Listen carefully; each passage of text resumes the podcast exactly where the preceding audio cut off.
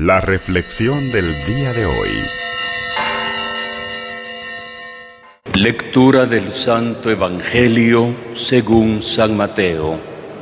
En aquel tiempo Jesús dijo a sus discípulos, no juzguen y no serán juzgados, porque así como juzguen, los juzgarán, y con la misma medida que midan, los medirán.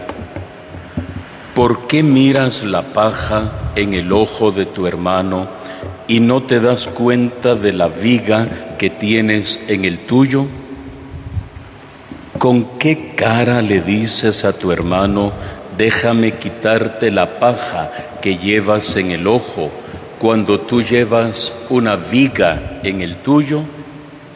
Hipócrita, sácate primero la viga que tienes en el ojo y luego podrás ver bien. Y así podrás sacarle a tu hermano la paja que lleva en el suyo. Palabra del Señor. Gloria a ti, Señor Jesús.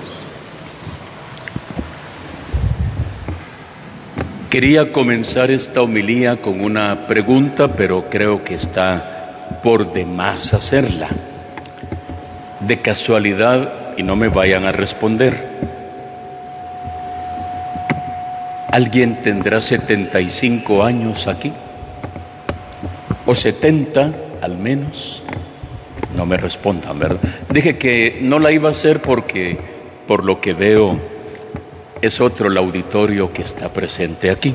No les voy a preguntar si ya se vacunaron, no era por, no era por eso solo para que tratáramos de imaginarnos a Abraham a los 75 años de edad, emprendiendo una nueva etapa en su vida. Ordinariamente, ¿en qué pudiera pensar una persona a los 75 años de edad?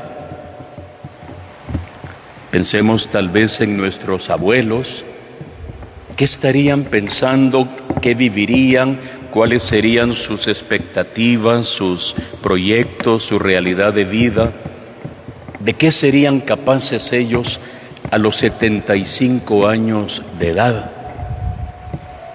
Porque esa era la edad que tenía Abraham cuando el Señor se le presentó.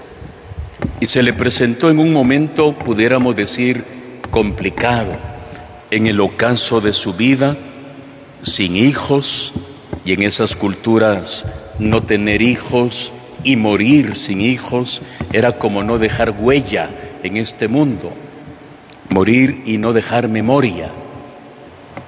Y Dios se le presenta y le da una misión, un mandato, una vocación. Abraham deja todo, deja tu país, o sea, tu patria, tu parentela, la casa de tu padre, deja todo y vete a un lugar que yo te voy a mostrar. ¿Dónde quedaba eso? No le dijo, solamente le dijo, ponte en camino. A sus floridos 75 años de edad. Y Abraham hizo caso porque confiaba en Dios. Voy a hacer de ti una bendición. ¿Quieres que te bendiga? Camina. ¿Para dónde? Yo te mostraré en el camino la ruta a seguir. Y no quiero adentrarme en mayores detalles porque durante la semana vamos a seguir escuchando la vida de Abraham. Hoy solamente quisiera dejarles como este pequeño mensaje. ¿Qué tan amigos somos de Dios como Abraham? Y qué tan dispuestos estamos a emprender un nuevo camino cuando Dios irrumpe en nuestra vida en aquellos momentos inesperados. Y cuando Dios nos pide algo en la vida, qué tan dispuestos estamos a aceptar, a asumir en nuestra vida los acontecimientos que nos toquen vivir, como Abraham en aquel día tan especial de su vida. Abraham caminó, confió en Dios y no quedó defraudado. A ustedes, a todos, seguramente nos toca todavía caminar. Sigamos confiando en el Señor y veremos que Él nunca nos defrauda. Que así sea para todos nosotros.